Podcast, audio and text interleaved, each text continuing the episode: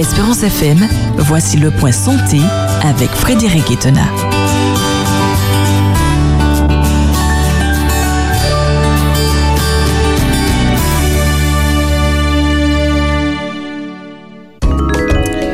Omer a dit la santé, c'est un esprit sain dans un corps sain. Qu'à cela ne tienne, nous retrouvons Frédéric Etenin qui vous propose chaque jour de la semaine à mes auditeurs le point santé. Bonjour Frédéric. Bonjour Lisiane. Ça va? Oui, merci. Et toi? Ça va, ça va. Tu as passé un bon week-end? Oui, par la grâce de Dieu. Bonjour à tous les auditeurs également qui nous écoutent. Tu vas nous parler de quoi aujourd'hui? Eh bien, écoute, nous continuons euh, à considérer ces textes particuliers dans la parole hein, qui, qui, qui, qui semblent vouloir dire que Dieu ne fait plus de distinction entre animaux purs et impurs. Mhm. Alors je rappelle, il est important hein, chaque début de semaine de se rappeler le contexte dans lequel nous sommes.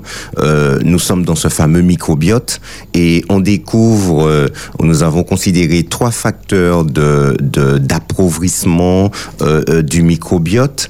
Euh, nous avons parlé de l'abus des antibiotiques de, du mode de naissance. Hein. Les, les, naissances par césarienne sont de plus en plus importantes et nous avons vu que euh, ben, l'accouchement par voie basse va favoriser euh, l'émergence du microbiote chez, chez le nouveau-né beaucoup plus, euh, beaucoup plus rapidement, beaucoup plus facilement. Les enfants qui naissent par césarienne sont beaucoup plus fragiles sujettes à des maladies euh, parce que ben le microbiote leur microbiote ne s'est pas formé euh, par, par en, avalant tout ce qu'il y avait dans le vagin de la maman. Et puis nous avons vu troisième élément qui appauvrit considérablement le microbiote c'est la nourriture et euh, l'alimentation. Et nous, nous les scientifiques nous disent que l'aliment privilégié des bactéries ce sont les fibres. Et où trouve-t-on les fibres? Exactement dans le régime alimentaire que Dieu nous a donné au départ. Or, notre alimentation aujourd'hui est de moins en moins riche en fibres. Elle est de plus en plus raffinée, donc sucre blanc, euh, euh farine blanche, pain blanc, euh, euh, pâte blanche, etc.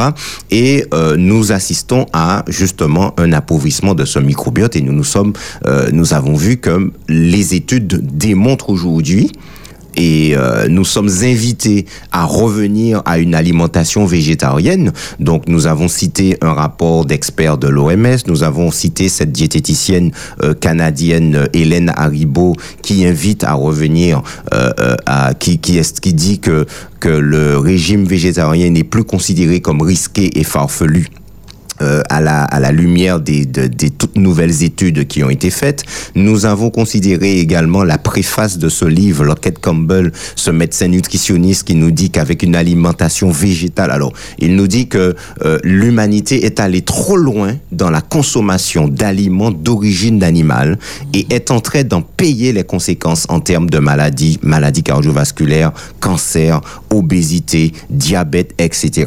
Donc, euh, avec une alimentation végétale, végétal, dit-il, eh ben, on pourrait euh, euh, euh, éviter une bonne partie de ces maladies. Et quand il cite l'alimentation végétale, il nous parle exactement de ce que Dieu a créé. Des céréales complètes, il nous parle de fruits, il nous parle de légumes, il nous parle de légumes secs et d'oléagineux. Il a cité exactement les cinq catégories que Dieu nous a données au départ. Et nous avons considéré le fait que aussi que Dieu avait déjà très tôt, lorsqu'il a suscité l'Église adventiste du septième jour, il a donné une révélation particulière à cette église, un message de santé, et il a utilisé le principe de la vision pour donner à cette femme, donc du nom d'Ellen G. White, euh, qui des, des connaissances, des éléments qui ne pouvaient pas être connus à l'époque. Et très tôt, elle a écrit à ce sujet et elle nous l'a dit, la viande eh ben, ne fait pas partie de ce que Dieu euh, voulait pour notre alimentation, parce que sinon Dieu se serait trompé dans le premier régime qu'il a donné à Adam et Ève, c'est-à-dire eh ben, ce régime végétal. Alors, euh, euh, comment se fait-il que Dieu dise à Moïse, Dieu fasse une distinction entre animaux purs et impurs. Alors encore une fois, animaux purs, eh ben ce sont des animaux qui, qui, qui, qui, que nous pouvons manger sans risque, et les animaux impurs, ce sont ceux qui sont susceptibles de nous rendre malades. C'est ce que ça veut dire. Et pourquoi certains textes, dans certains textes, il serait question eh ben, de ne plus avoir de distinction. Et comment se fait-il que beaucoup plus tard, donc euh, à partir de 1863, puisque la première vision a été donnée à Ellen G. White euh, au 5 juin, le vendredi 5 juin 1863, pourquoi encore Dieu lui révèle-t-il que que que le, le la viande est l'un des principaux facteurs de déclin de l'humanité? Alors nous avons considéré, nous considérons quatre de ces textes. Nous avons vu le premier texte, la vision que Dieu a donnée à Pierre et euh, semblant dire à Pierre, eh ben écoute, ce que j'ai déclaré pur ne le déclare pas impur. Et encore une fois, encore une fois, là, ce serait encore un non-sens de la part de Dieu, puisque à quel moment a-t-il déclaré ces animaux purs, puisqu'il les a déclarés impurs? Donc, il dit bien à Pierre, ce que j'ai déclaré pur ne le regarde pas comme souillé. Alors bien entendu, Dieu ne parlait pas des animaux, il a utilisé une pédagogie particulière pour pouvoir apprendre justement à Pierre et aux autres juifs que ceux qui n'étaient pas juifs étaient aussi concernés par le salut. Jean 3,16 déclare, car Dieu a tant aimé le monde qu'il a donné son Fils unique afin que quiconque le monde, et quiconque croit en lui ne périsse point, mais qu'il ait la vie éternelle l'évangile c'est pas pour une catégorie de personnes. L'évangile est là pour sauver le monde entier. Malheureusement, euh, les Juifs avaient fait, euh, euh, avaient exclu certains de les de de, de la possibilité d'entendre l'évangile, d'écouter l'évangile, et Dieu voulait rectifier cet état de fait. C'est exactement la même chose qu'on le retrouve avec dans Matthieu chapitre 15 cette déclaration de Jésus. Ce n'est pas ce qui entre dans la bouche de l'homme qui souille l'homme, mais c'est ce qui sort de la bouche de l'homme. Et encore une fois, Dieu veut montrer montrer à l'homme que la souillure du péché est déjà au plus profond de son âme. Parce que ce qui sort du cœur, le cœur, c'est l'âme. Et c'est, eh ben, qu'est-ce qui sort de la bouche de l'homme? Ce sont les paroles. Et les paroles sont une manifestation de la pensée de l'être humain. Et la pensée de l'être humain se trouve ben, au niveau du cerveau, les opérations de la pensée, de l'intelligence, etc. Donc, euh, ce qui souille le péché et ce qui souille l'homme et qui le disqualifie pour le ciel, eh ben, c'est cette souillure du péché qui est en lui. Mais encore une fois, Jésus veut montrer par là que l'évangile, il est, il est lui-même celui qui sauve et qui peut nous délivrer donc de, de la souillure du péché et qui peut nous sanctifier et nous purifier. Et nous arrivons sur ce troisième texte. Alors, euh, les deux derniers, c'est les plus compliqués, les plus difficiles.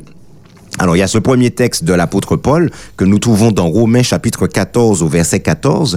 Je sais et je suis persuadé par le Seigneur Jésus, dit Paul, que rien n'est impur en soi et qu'une chose n'est impure que pour celui qui la croit impure. Alors là, purée, on, lit ça, on se dit, mais mince, euh, qu'est-ce qu'il veut dire par là? Euh, De quoi il parle? Alors, encore une fois, chers amis, c'est important de toujours considérer le contexte. Et pour comprendre le contexte, il faut toujours lire plus haut. Plus haut et même plus loin. Parce que la, la, vision de Pierre, si on s'arrête juste à la vision, eh ben, on comprend rien. Par contre, la suite, et quand Paul euh, Pierre va arriver à, chez Corneille, il va lui dire, écoute, vous savez, tu sais qu'il est défendu un juif d'entrer chez un étranger et même de se lier avec lui et de manger chez lui. Mais le Seigneur m'a appris à ne pas considérer comme souiller des des êtres humains. Donc, voilà, tout de suite, Pierre lui dit, voilà, j'ai appris, le Seigneur m'a appris ça. Donc, si on ne lit pas jusqu'au bout, eh bien, on pourrait faire dire au texte ce qu'il n'a pas dit. Alors, c'est ce même Paul, Lisiane, qui déclare dans 1 Corinthiens 10, verset 31, soit donc que vous mangiez, soit que vous buviez, soit que vous fassiez quelque autre chose, faites tout pour la gloire de Dieu. Oh, chers amis, faire quelque chose pour la gloire de Dieu, euh, c'est déjà obéir à ce que Dieu dit. D'accord? Dieu ne nous a pas laissé sans indication, sans conseil euh, concernant notre alimentation. Dès le départ, il dit à l'homme, voilà ce que tu vas manger. Et tout au long de la Bible, nous retrouvons des conseils, nous trouvons également des expériences. Nous avons l'expérience de Daniel à la cour de Babylone avec ses trois compagnons qui vont faire une expérience extraordinaire montrant encore la supériorité du régime donné par Dieu au départ. Alors, obéir à Dieu, faire quelque chose pour la gloire de Dieu, c'est déjà l'obéissance à ce que Dieu dit. Et qu'avait dit Dieu dans Lévitique chapitre 11 Nous considérons les deux derniers versets de ce chapitre. Telle est la loi touchant les animaux, les oiseaux, tous les êtres vivants qui se meuvent dans les eaux et tous les êtres qui rampent sur la terre, afin que vous distinguiez ce qui est impur et ce qui est pur, l'animal qui se mange et l'animal qui ne se mange pas. Après avoir donné toutes les ordonnances, alors quelles ordonnances? Eh ben, Dieu, il est dans une pédagogie et il dit à Moïse et à Aaron, bon, écoutez, au niveau des animaux terrestres, voilà ce que vous allez manger. Pour que vous mangiez l'animal, il faut trois critères. Un, qu'il ait le pied fourchu. Deux, qu'il ait le sabot fendu ou encore la corne fendue. Et trois, qu'il rumine. Il faut ces trois critères-là. Donc, si vous avez un animal chez qui vous retrouvez un critère, voire deux critères, cela ne suffit pas pour qu'il puisse être mangé. Dieu déclare, vous l'aurez en abomination. S'agissant des animaux euh, aquatiques, Dieu déclare que pour qu'il soit mangé, il faut qu'il ait absolument nageoires et écailles. Des 240 000 espèces connues aujourd'hui d'animaux aquatiques réparties en 12 catégories, une seule catégorie peut être mangée selon les critères que l'Éternel a établis. Ce sont les poissons osseux. Tout le reste, l'Éternel déclare que nous devons les avoir en abomination et ne pas les manger. Donc ça, euh, comment est-ce que Paul, Paul va-t-il remettre en question cette classification faite par l'Éternel? La question, c'est de savoir si l'apôtre Paul euh, met à bas les principes énoncés par Dieu, c'est-à-dire, bon, il les rend caduques quant aux aliments purs et impurs donnés euh, euh, dans Lévitique 11 en permettant de manger tout ce qui tombe, tout ce qui nous tombe sous la main, ou est-ce que Paul parle d'autre chose. Alors ceci se trouve dans Romains chapitre 14, verset 14, mais prenons le verset premier, chers amis. Alors on va lire jusqu'au verset 4. Alors Romains chapitre 14 à partir du verset premier, Paul déclare, Faites accueil à celui qui est faible dans la foi et ne discutez pas sur les opinions. Tel croit pouvoir manger de tout, tel autre qui est faible ne mange que des légumes. Que celui qui mange ne méprise point celui qui ne mange pas, et que celui qui ne mange pas ne juge point celui qui mange, car Dieu l'a accueilli. Qui es-tu, toi qui juges un serviteur d'autrui? Alors arrêtons-nous là un instant. Chers amis, il est important de comprendre le contexte dans lequel nous sommes. L'apôtre Paul intervient à partir de quand? Pour ceux qui étudient euh, euh, les, les prophéties, nous savons que notre Dieu avait donné un temps au peuple d'Israël pour pouvoir se repentir. Ce temps, nous le trouvons énoncé dans Daniel chapitre 9, versets 24 à 27, et l'ange avait dit à Daniel, 70 semaines ont été retranchées ou encore ont été mises à part pour ton peuple et pour ta ville sainte. Pour faire quoi? Eh ben, pour faire, mettre fin au péché, d'accord, et pour faire cesser les transgressions. Le peuple d'Israël avait reçu une mission de la part de Dieu et ce peuple, malheureusement, s'était énorgueilli et n'a pas accompli la mission. Et le pire, c'est qu'ils sont tombés dans l'idolâtrie. Pour cela, Dieu a utilisé une nation, eh ben, les Babyloniens, pour pouvoir les châtier. Et pendant que Daniel est en, est en, en déportation, alors qu'il est, euh, il est euh, déporté à Babylone, c'est là qu'il va recevoir ces informations de la part de Dieu, les visions de la part de Dieu. Nebuchadnezzar va recevoir, recevoir cette vision prophétique extraordinaire où Dieu va révéler à l'humanité ce qui va se passer jusqu'à la fin des temps, c'est-à-dire jusqu'au retour de Jésus. Donc nous retrouvons ce livre particulier qui s'appelle Daniel, donc dans l'Ancien Testament, qui est euh, euh, euh, le, livre qu'il faut d'abord étudier pour pouvoir comprendre le dernier livre de la Bible, qui est l'Apocalypse. Et donc, chers amis, ce temps, ces 70 semaines qui représentent 490 années, se sont achevées en l'an 34. Et en l'an 34, donc trois ans et demi après la mort, la résurrection et l'ascension de Jésus, Dieu a suscité un serviteur en la personne de Paul qui s'appelait Saul de Tarse et qui va et qu'il va missionner pour pouvoir prêcher l'évangile dans le monde entier. Donc Paul va commencer sa mission euh, et demain, si Dieu veut, nous allons voir dans quel contexte il a écrit cette lettre aux Romains, mais aussi aux Corinthiens, aux Colossiens, etc. Ceci est très important pour comprendre ce que Paul va déclarer. Espérance FM la voix de l'espoir. Et donc, nous continuons, Lisiane, ce que nous avons considéré hier. Et chers amis, rappelez-vous, nous avons fini sur le fait que notre Dieu, rappelez-vous, Dieu avait donné un temps aux enfants d'Israël pour pouvoir se repentir. Euh, 70 semaines prophétiques que nous retrouvons dans euh, Daniel chapitre 9, les versets 24 à 27. 70 semaines prophétiques qui représentent 490 années.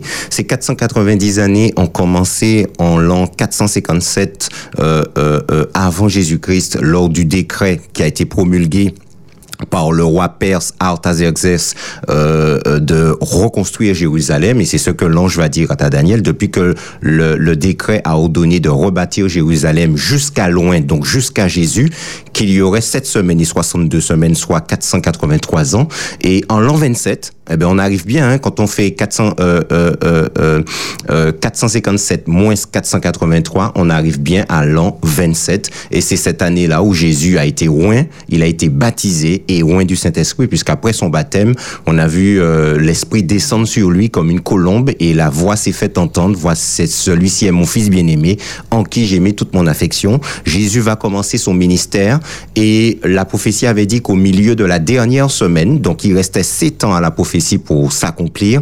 Jésus, au milieu de la semaine, après les 62 semaines, un roi serait retranché et il n'aurait pas de successeur. Et un peu plus loin, la prophétie déclare qu'au milieu de la semaine, qu'il ferait cesser les sacrifices et l'offrande. Et ceci s'est réalisé lorsque Jésus est mort. Et lorsque Jésus est mort sur la croix, euh, l'apôtre Paul dit qu'il a cloué les ordonnances à la croix. Ben, bien entendu, les ordonnances dont il était question ici, c'est pas la loi morale, c'est pas la loi morale des dix commandements qui prévaut encore aujourd'hui, mais c'était tout le rituel sacrificiel. On n'offre plus de sacrifice aujourd'hui pour demander pardon. On ne va pas imposer les mains à un petit mouton, l'égorger, recueillir son sang euh, euh, qui euh, pour euh, pour le mettre dans un, dans le sanctuaire ou quoi que ce soit. Tout ceci préfigurait la mort de Christ, l'agneau et c'est bien ce que Jean a dit, voici l'agneau de Dieu qui ôte le péché du monde. Et c'est uniquement le sang de Christ qui avait la capacité d'enlever le, le, péché du monde, pas le sang des agneaux,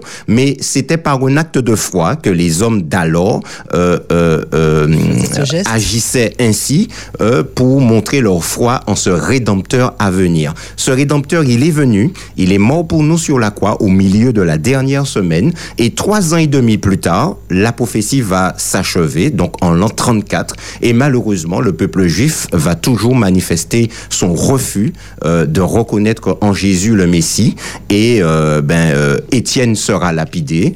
Et puis euh, les vêtements d'Étienne seront déposés au pied d'un homme qui s'appelait Saul de Tarse. Mm -hmm. Et cet homme, c'était un instrument puissant que Dieu avait déjà réservé. Et à l'époque, il ne le savait pas encore. Mais quand il a rencontré Jésus, il est devenu alors celui que Dieu a envoyé vers les Et Paul va traverser, va, va voyager un peu dans toute l'Asie euh, euh, euh, à l'époque et il va contribuer à fonder des églises. Et toutes les lettres de Paul, l'épître aux Romains, aux Corinthiens, aux Thessaloniciens, ce sont des lettres d'encouragement qu'il enverra à ces personnes et que notre Dieu, puisque Ésaïe 34, verset 16 nous dit euh, Consultez le livre de l'Éternel et lisez, aucun d'eux ne manquera, c'est son esprit qui les rassemblera. C'est l'esprit du Seigneur, c'est le Saint-Esprit qui a rassemblé tout le canon biblique que nous avons aujourd'hui, c'est l'esprit de Dieu qui a rassemblé, qui a qui a considéré que les lettres de Paul devaient configurer euh, euh, ou, ou, ou, figurer dans la Bible, et c'est pourquoi nous avons ces épîtres aujourd'hui. Donc que Paul a envoyé aux chrétiens de Rome, aux chrétiens de Corinthe, aux chrétiens de Thessalonique, etc. Et quel est le contexte, Lisiane C'est que Paul se retrouve dans des congrégations où il y a deux types de personnes. Des juifs qui sont devenus chrétiens mais comprenez bien, chers amis, des juifs donc qui ont été éduqués selon les lois euh, euh, juives, d'accord, de l'époque, hein, euh, circoncision, etc., l'alimentation, euh, les animaux purs et impurs, etc. Et puis il y a ces nouveaux qui arrivent, ce sont des païens qui se convertissent, un peu comme nous, hein, comme nous, l'évangile nous est arrivé, nous étions tous des païens, et euh, eh ben nous avons connu l'évangile et nous avons accepté Jésus-Christ comme notre sauveur personnel. Alors on se retrouve euh, dans des églises où il y a deux types de personnes et puis il y a des conservateurs. Euh, et des problèmes vont commencer à naître euh, dans l'église parce que ben, certains considèrent, les juifs disaient aux, aux nouveaux chrétiens, ah ouais, il faut vous faire ci au concile selon la loi de Moïse, il faut faire ci, il faut faire ça, etc. Et il y avait des dissensions et c'est dans beaucoup de lettres de Paul, il règle pas mal de problèmes, justement, liés à de la théologie, liés à des pratiques, etc. Et c'est exactement ce qui se passe là dans ce chapitre 14 de Romains.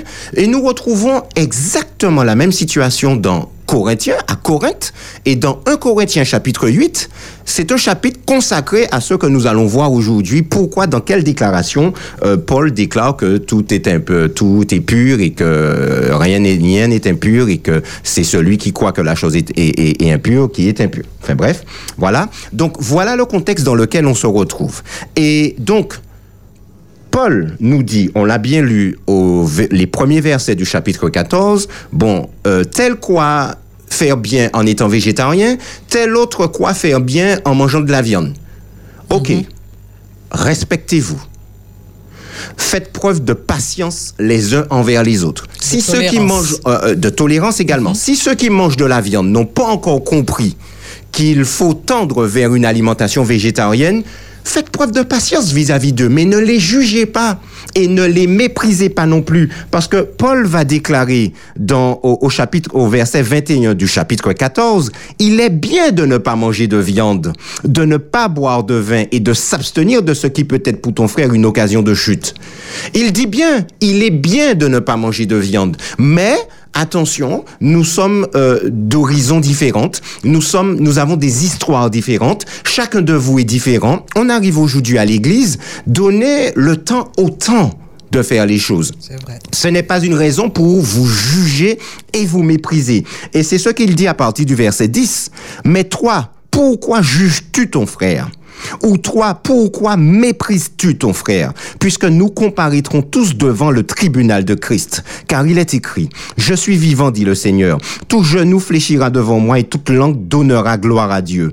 Ainsi chacun de nous rendra compte à Dieu pour lui-même. Chers amis, ce que Paul est en train de dire là est hyper important. Nous sommes appelés, et la Bible nous le dit, ne jugez point afin que nous soyons, que vous ne, vous ne soyez point jugés vous-même. Personne ne sait quel Qu'est-ce qui amène un individu à agir de telle manière ou de telle manière Personne ne sait les circonstances qui ont amené un individu à agir de telle manière. Et c'est la raison pour laquelle Paul déclare, nous comparaîtrons tous devant le tribunal. Chacun aura le, le, tribunal de Christ. Si moi je suis juge, je n'ai pas besoin d'être de passer devant un tribunal puisque je suis législateur. Seul le juge est législateur. Donc seul Dieu est législateur. D'accord Nous, nous sommes des êtres humains pervertis par le péché. Et euh, j'aime cette idée que personne, si ce n'est Dieu qui sait discerner les mobiles secrets et qui lit dans les cœurs, ne peut décrire un caractère avec une véracité absolue ou rendre l'image fidèle d'une vie humaine. Seul Dieu peut faire ça. C'est pourquoi juger appartient à Dieu seul. Personne ne connaît les malédictions ancestrales qui pèsent sur la vie d'un individu. Personne ne connaît les histoires familiales d'un individu.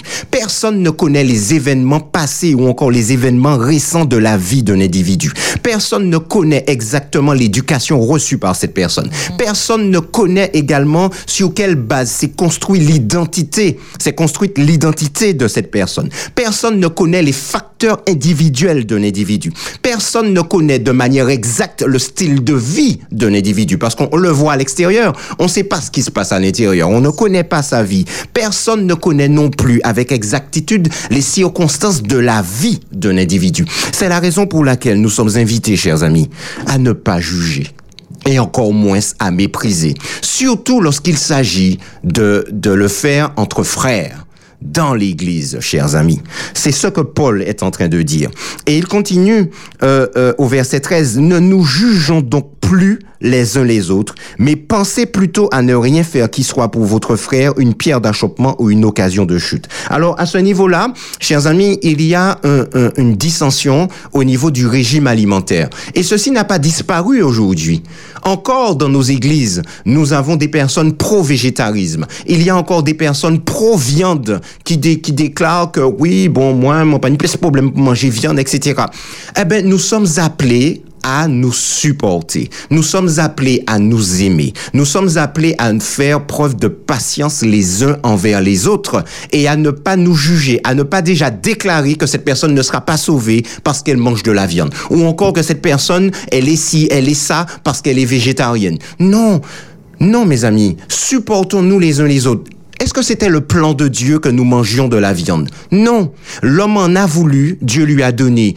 Dieu lui donne, ok, bon, tu veux manger de la viande? Je te donne de la viande jusqu'à ce que tu comprennes. Je veux que tu comprennes que ce n'est pas une bonne chose pour toi. Et aujourd'hui, comme nous le dit, je rappelle, je vous rappelle, chers amis, la préface du livre L'enquête Campbell, rédigée par le docteur Jérôme Bernapellet. Cet homme déclare l'humanité est allée trop loin dans la consommation d'aliments d'origine animale et est en train d'en payer les conséquences en termes de maladies. Et il cite obésité, il parle de diabète, il parle de cancer, il parle de maladies cardiovasculaires, les maladies neurodégénératives, etc. Toutes ces maladies aujourd'hui, les, maladies inflammatoires. Il n'y a pas longtemps, euh, Lisiane, la minute de prévention, c'était le rhumatisme psoriasique. On a tellement de choses aujourd'hui. Je, je, je, je, ne connaissais pas le rhumatisme psoriasis. Je connaissais les rhumatismes, je connaissais le psoriasis, mais je ne savais même pas que le psoriasis, euh, le rhuma, les rhumatismes psoriasiques existaient. Je l'ai appris aussi, hein, parce qu'on ne sait pas tout, chers amis. Alors, euh, Paul est en train de nous dire, chers amis, ne nous jugeons plus donc les uns les autres.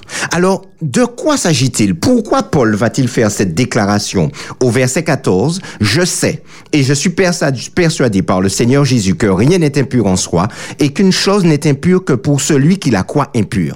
Chers amis, à ce moment-là, il y a une problématique autour de la viande. Non pas autour de la classification d'animaux purs ou impurs, c'était pas ça le problème. Mais la problématique venait du fait que des animaux étaient offerts en sacrifice aux idoles. Ceux qui offraient les sacrifices consommaient la viande, mais comme il y en avait beaucoup, parce que, Lisiane, quand on a tué un bœuf, il y a de la viande là. Beaucoup. Eh ben, ils vendaient le reste de la viande au marché. Et des chrétiens venaient acheter cette viande sur le marché. Et ces chrétiens, et en tout cas ceux qui mangeaient encore de la viande, ceux, les pro-végétariens, accusaient donc ces chrétiens qui achetaient de la viande offerte aux idoles, ils les accusaient de complicité d'idolâtrie. Okay. Mais le plus souvent, ceux qui achetaient cette viande ne savaient même pas d'où elle venait. C'est comme nous aujourd'hui, chers amis. Nous achetons des choses au marché. Savons-nous d'où ça vient? -hmm. On nous dit bio, bio, bio. Savons-nous réellement si c'est bio? Qui peut dire d'où ça sort? Et qu'est-ce que l'histoire a démontré? Regardez le, le récent euh, scandale du cheval, de la viande de cheval. Ils savaient, les producteurs savaient que la viande était avariée, mais, pas pour, mais pour ne pas perdre toute cette viande et tout cet argent, ils ont préféré la mettre dans la viande, la vendre et la mettre dans les, mettre dans des aliments, etc., etc. Donc c'est récent scandale. Donc, montrant que nous ne savons pas d'où viennent les choses. Et nous avons un exemple pour terminer dans Acte chapitre 14.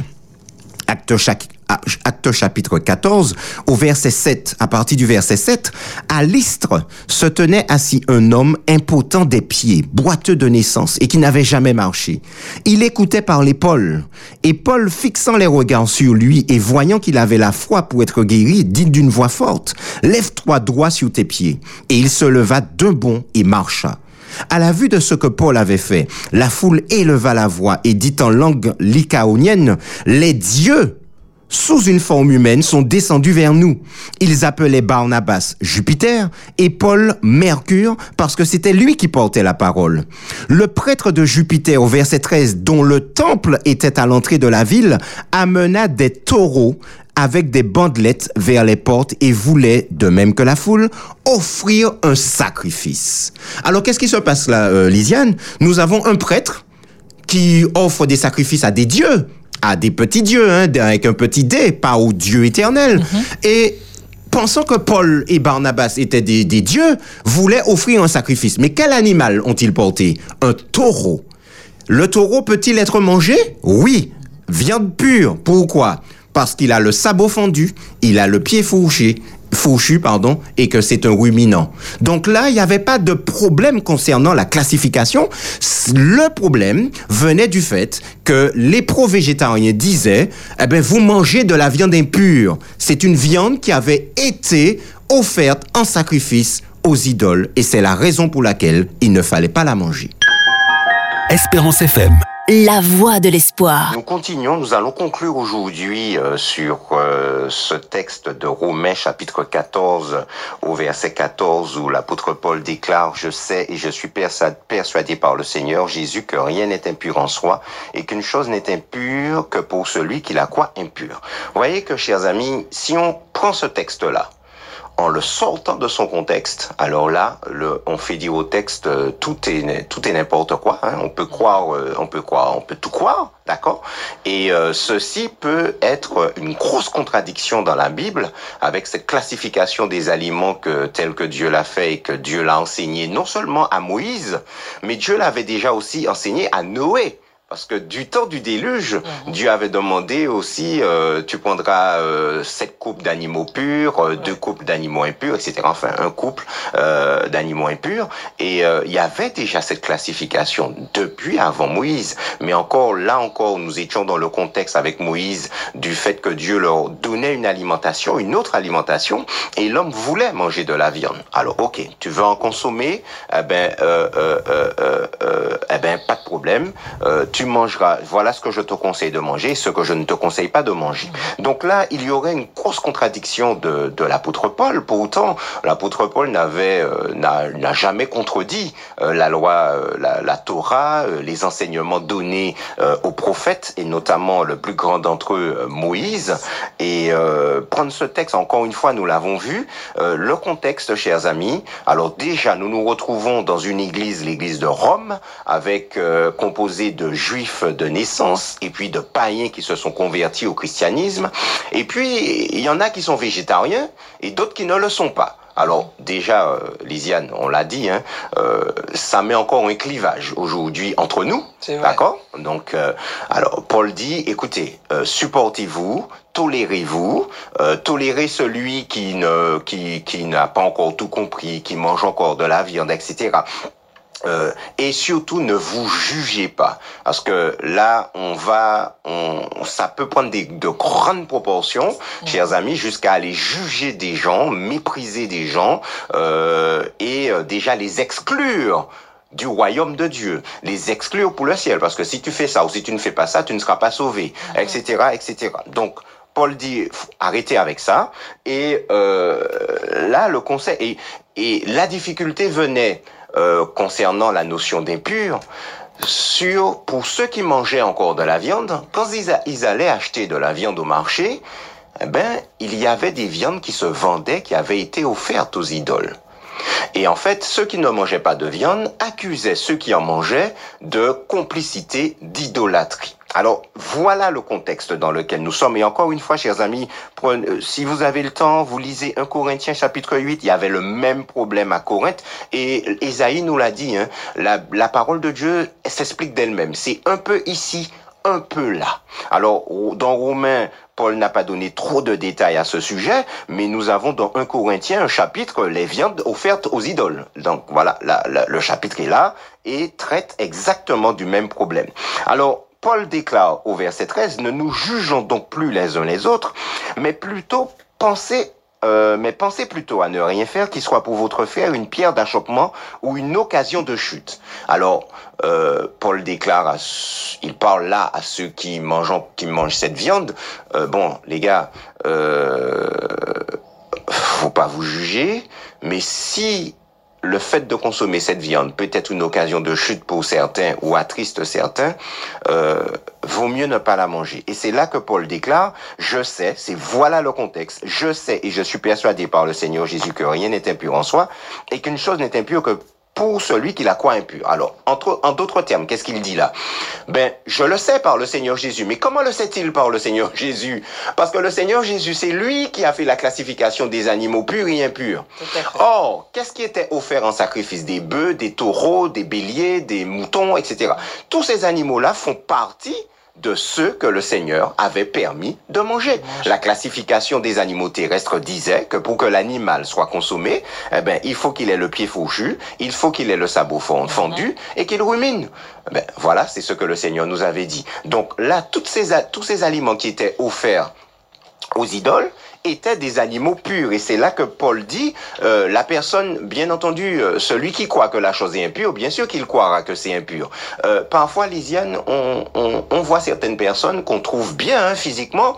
Cette personne se regarde dans un miroir, il se dit, euh, mon Dieu, messieurs, qu'est-ce que je suis grosse mm-hmm. Et vous la regardez, vous lui dites, mais en quoi, pourquoi tu es grosse Je vois pas en quoi tu es grosse, mais la personne est persuadée qu'elle est grosse. D'accord? Alors après, quels sont ses critères, etc. J'en sais rien. Mais des fois, nous regardons des personnes que nous trouvons bien. Et puis, euh, la personne peut se retrouver grosse. Alors, on voit certaines images, justement, qui en parlent, où on voit une personne mince se regarder dans un miroir, et puis le reflet dans le miroir, elle se voit, elle se, elle se voit beaucoup plus grosse. Donc voilà, la personne qui, si la personne au fond d'elle-même croit que c'est impur, alors, eh ben voilà, ça, on peut pas le changer, mais ce n'est pas, ce n'est pas impur. Et euh, euh, au verset 15, Paul déclare, mais si pour un aliment ton frère est attristé, tu ne marches plus selon l'amour, ne cause pas par ton aliment la perte de celui pour lequel Christ est mort. Alors, en d'autres termes, écoute, si ça attriste ton frère, que tu manges de la viande, arrête d'en manger. Tout simplement. Ça peut aller jusque-là.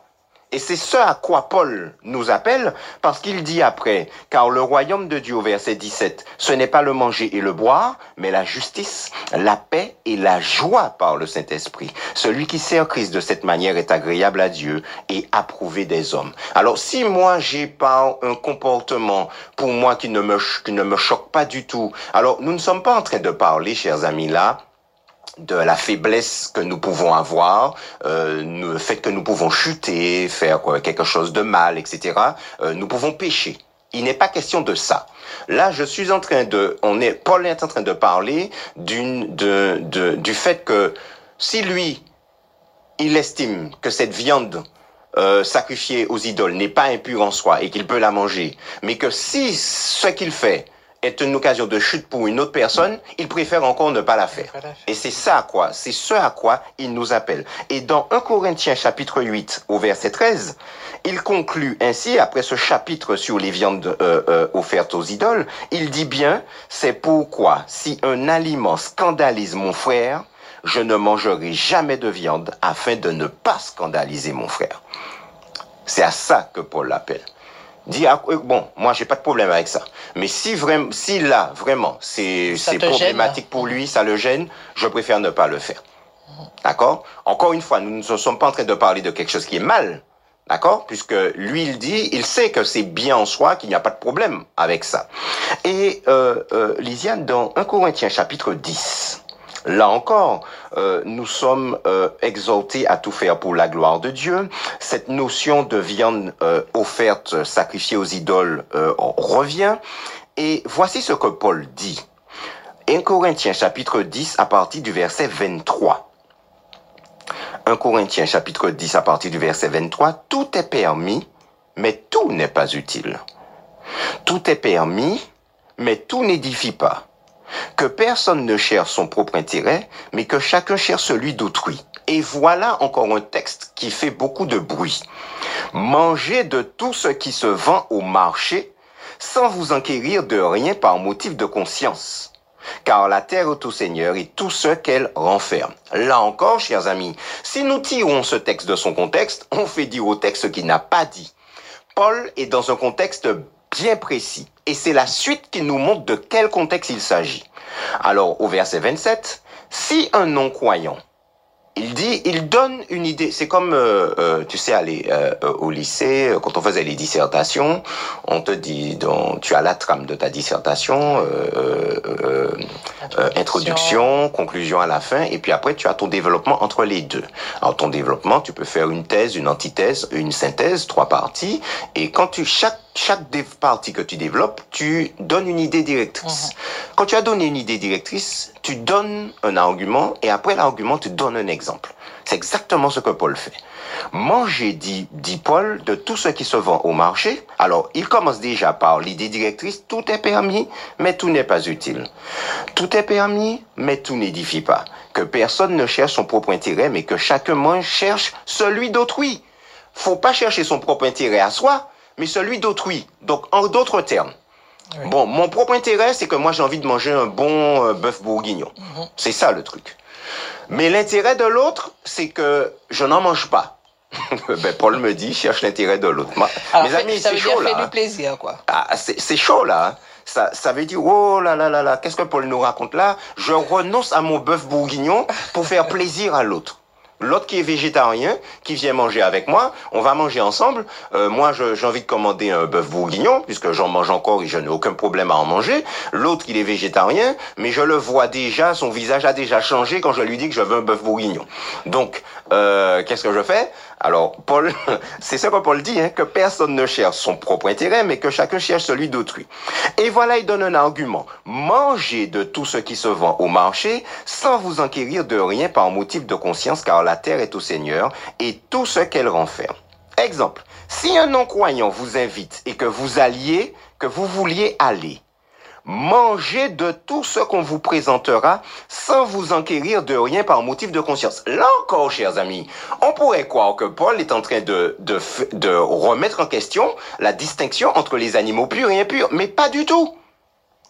La distinction entre animaux purs et impurs est claire dans la tête de Paul. Quand Paul dit qu'on peut manger de tout, mais bien entendu de tout ce que Dieu permet de manger, non pas des animaux impurs, de ce qui est pur, confirme la chose. Il dit, verset 28, Mais si quelqu'un vous dit, ceci a été offert en sacrifice, n'en mangez pas à cause de celui qui a donné l'avertissement et à cause de la conscience. Parce que qu'est-ce que Paul nous dit euh, On fait des allers-retours, hein, chers amis. Romains chapitre 14, verset 23. Le dernier verset du chapitre 14. Mais celui qui a des doutes au sujet de ce qu'il mange est condamné parce qu'il n'agit pas par conviction. Tout ce qui ne résulte pas de la foi est péché. D'accord? Donc il dit quoi? Ne mangez pas à cause de celui qui a donné l'avertissement et à cause de votre conscience. Parce que vos consciences pourraient vous reprocher. Et si vous êtes persuadé que la viande offerte au sacrifice, eh ben, vous ne devez pas en manger et que vous en mangez, bon, eh ben, vous, vous, vous, aurez du remords, vous serez ici, votre conscience va vous accuser, etc., etc. D'accord? Donc là, chers amis, nous voyons bien que le, la problématique n'est pas la classification des animaux purs et impurs que Paul ne remet pas du tout en question, mais il était la question des animaux offerts en sacrifice offert aux idoles en sacrifice. Alors encore une fois, je le rappelle, on tue un taureau. Et imaginez les taureaux de l'époque. Imagine, Lisiane, euh, combien devait peser un taureau de l'époque. Hein, chers amis, on est encore euh, euh, euh ébahis devant certaines espèces aujourd'hui. Mais imaginez en ce temps-là, près de 1800 ans plus tôt, un peu plus de... non, 2000 ans. 2000 ans plus tôt, ce, que, ce que pouvait être un taureau, chers amis. Offert en sacrifice. Alors, ceux-là qui l'avaient offert euh, en mangeait une partie, l'autre partie vendue euh, euh, au marché. Alors, le tout le rituel du sacrifice était celui qui avait été enseigné aux Hébreux. Maintenant, c'est la destination qui n'était pas bonne. Alors, c'est ça la question. Et Paul est en train de dire, quand il dit manger de tout ce qui se vend au marché, bien entendu, il est en train de parler à des chrétiens. Il est en train de parler aussi à des juifs, hein, qui connaissent la loi de Moïse, qui connaissent la classification que Dieu a faite des animaux, ce qu'ils doivent, ce qu'ils peuvent manger et ce qu'ils ne peuvent pas manger. Donc là, on est aussi sur des marchés euh, euh, euh, qui proposaient surtout des choses qui plus de choses d'aliments purs que d'aliments impurs. D'accord? Mais la question, le contexte de cette déclaration, c'est celui d'animaux qui étaient offerts en sacrifice et que certains estimaient qui étaient impurs. Mais nullement Paul ne remet en question la classification des animaux purs et impurs. Il nous reste, Lisiane, un texte à considérer. C'est celui-là, il est chaud aussi. C'est 1 Timothée chapitre 4, versets 4 à 5. C'est encore Paul qui parle. Car tout ce que Dieu a créé est bon et rien ne doit être rejeté, pourvu qu'on le prenne avec action de grâce, parce que tout est sanctifié par la parole de Dieu et par la prière. Alors là, ce texte, il est... Euh, oh là là là là là. Espérance FM. Et nous considérons euh, ce texte assez particulier de Paul à Timothée, 1 Timothée chapitre 4, versets 4 à 5, où Paul déclare, car tout ce que Dieu a créé est bon et rien ne doit être rejeté, pourvu qu'on le prenne avec action de grâce, parce que tout est sanctifié par la parole de Dieu et par la prière. Alors ce texte en matière de santé, et comme nous parlions d'alimentation, euh, c'est, ça interpelle, ça interpelle, ça donne à réfléchir, et on se dit, mais finalement, est-ce que Paul est en train de remettre en question ce que Dieu a déclaré? Puisque Dieu a, fait une classification d'animaux purs et impurs. Et euh, voici que Paul déclare aujourd'hui que tout ce que Dieu a créé est bon. Alors rappelons-nous qu'au sixième jour, quand Dieu a fini toute la création, il a déclaré que tout était très bon.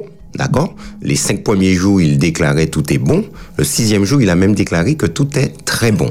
Mais n'oublions pas une chose, c'est qu'entre-temps, le péché est entré.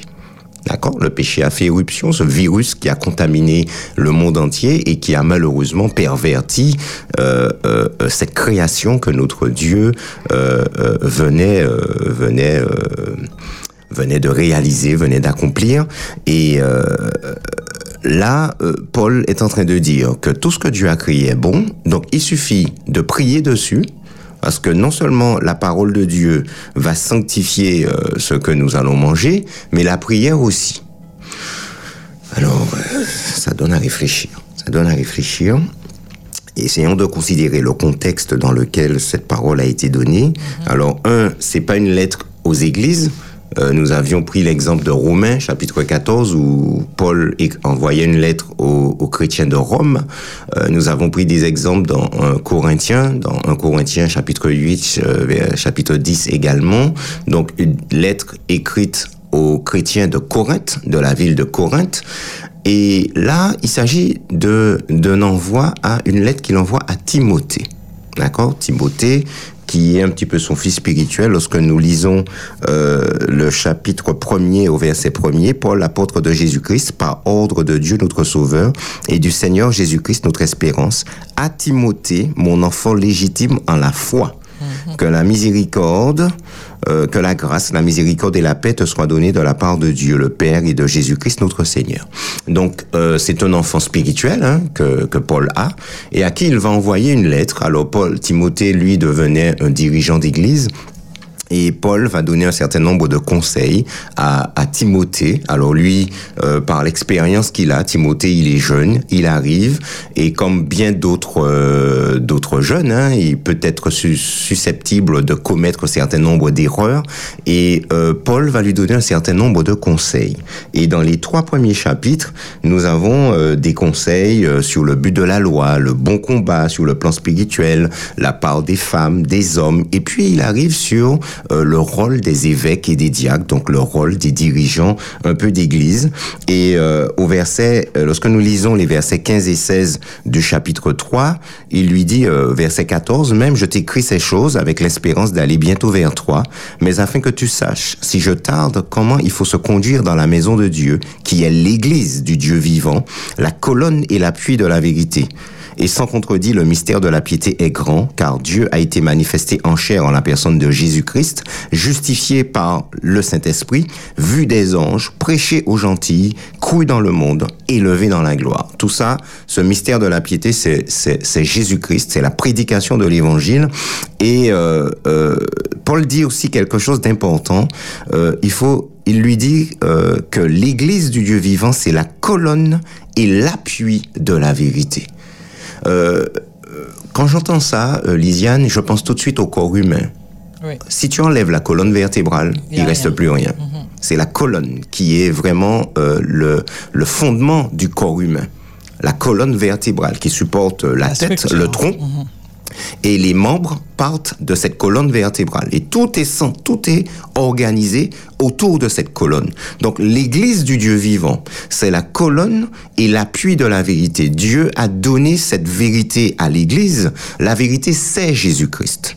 La vérité, c'est pas un ensemble de dogmes et puis c'est moi qui ai la vérité, c'est pas toi, c'est ceci, c'est cela. La vérité, c'est Jésus parce que nous pouvons avoir beaucoup de vérité et finalement ne pas vivre cette vérité.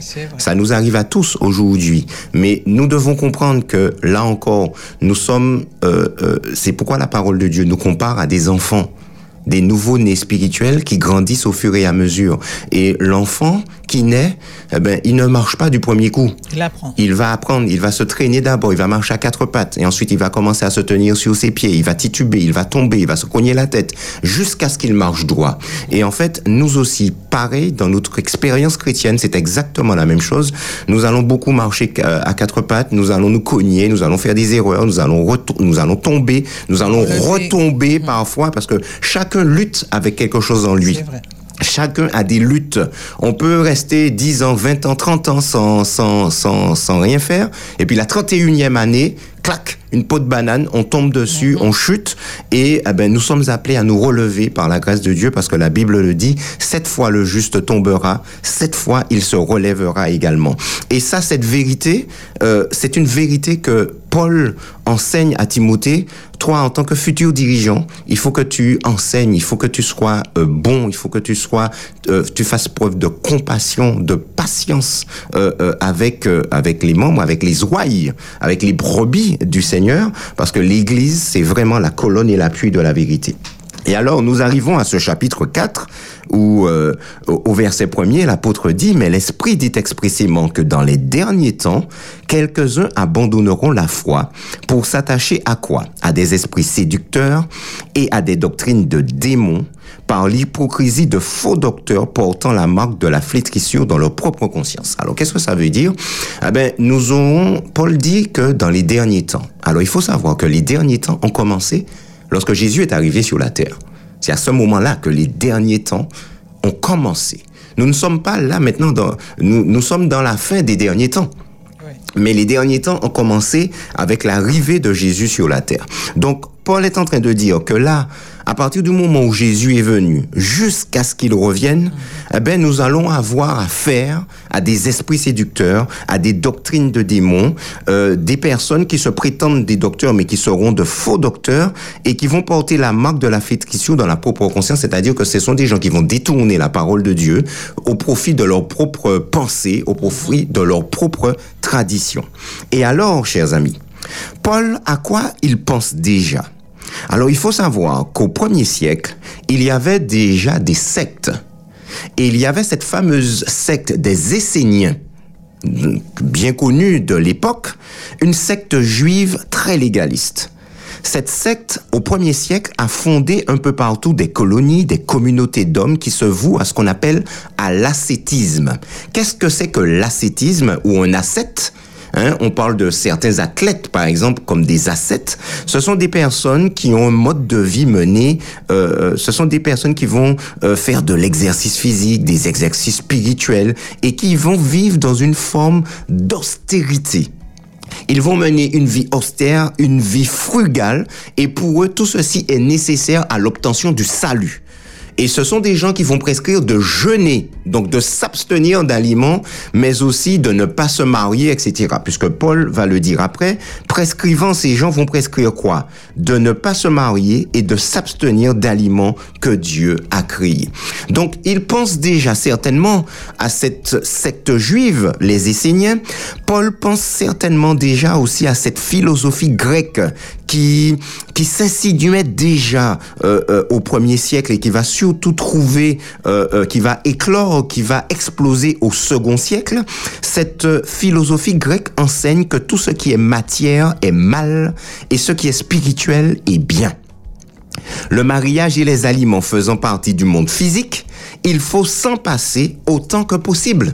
Donc il faut se passer des aliments, il faut se passer du mariage. Or Dieu a bien ordonné à l'homme et à la femme de se marier, de faire des enfants, de perpétuer la race humaine. Paul lui-même dira euh, je veux que les jeunes se marient, qu'elles aient des enfants, etc. Donc au second siècle, ces croyances vont donner naissance à ce qu'on appelle le gnosticisme. C'est une doctrine qui fonde le salut de l'homme sur une connaissance supérieure des choses divines, communiquée par révélation uniquement à des initiés.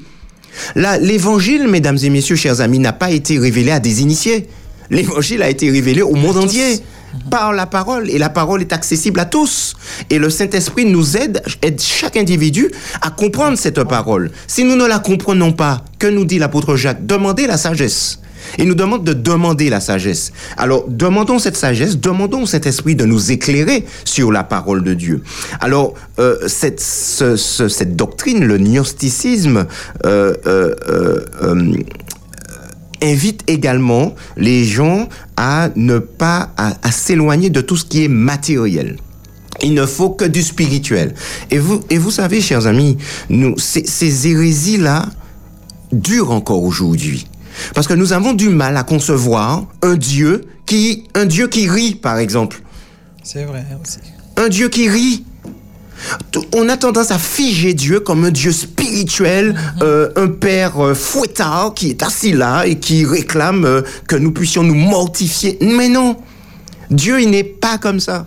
Et nous avons des textes, euh, euh, euh, il faudrait que je recherche ce texte-là, un texte de Proverbe, où il est dit que Jésus lui-même, lors de la création, il est en train de s'amuser sur l'arc-en-ciel.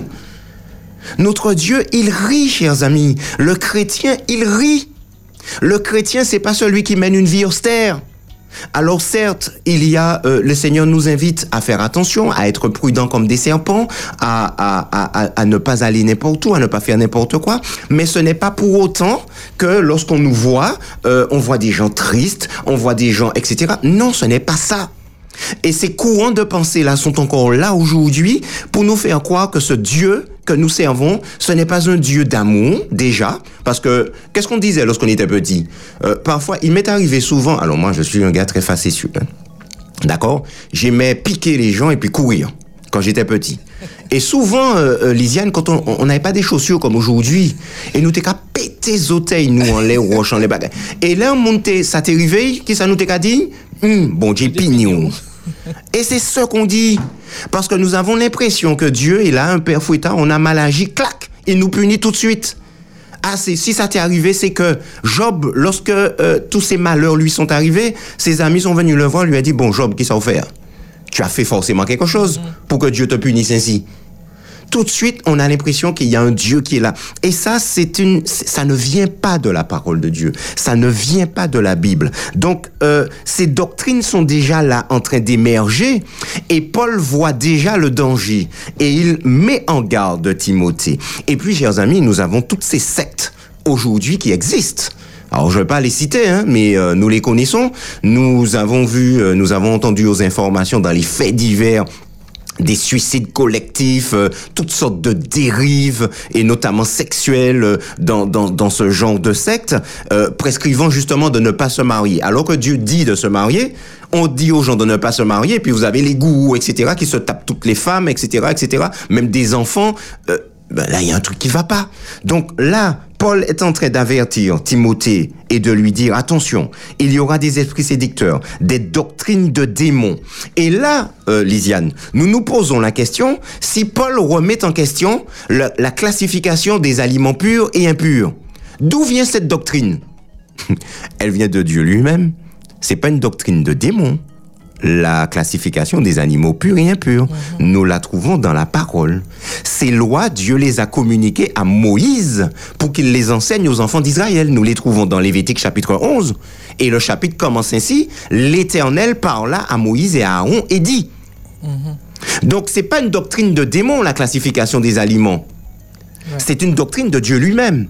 Et est-ce que Paul aurait classifié ou encore euh, caractérisé une doctrine venant de Dieu lui-même d'une doctrine de démon Non, chers amis, ce serait blasphématoire de la, part, de la part de Paul de faire une telle chose. Donc, en quelque part, Paul remet-il en question euh, euh, les aliments purs et impurs? Non. Et cette classification, nous terminons par ça, des aliments purs et impurs, remonte bien avant Moïse. Puisque nous trouvons dans Genèse chapitre 7 au verset 2, l'Éternel dit à Noé, entre dans l'arche, toi et toute ta maison, car je t'ai vu juste devant moi parmi cette génération. Tu prendras auprès de toi sept couples de tous les animaux purs, le mâle et sa femelle, et tu prendras une paire des animaux qui ne sont pas purs, le mâle et sa femelle. Donc cette classification existe déjà bien avant Moïse. Et l'Éternel l'a enseigné déjà à Noé. Ben, je te souhaite une bonne journée à, À tous nos aussi. auditeurs, une excellente journée. Et puis d'ici là, ben, sentez-nous, sentez-vous bien, chers amis. Merci. Sentons-nous bien. Espérance FM, c'était le point santé avec Frédéric Etena.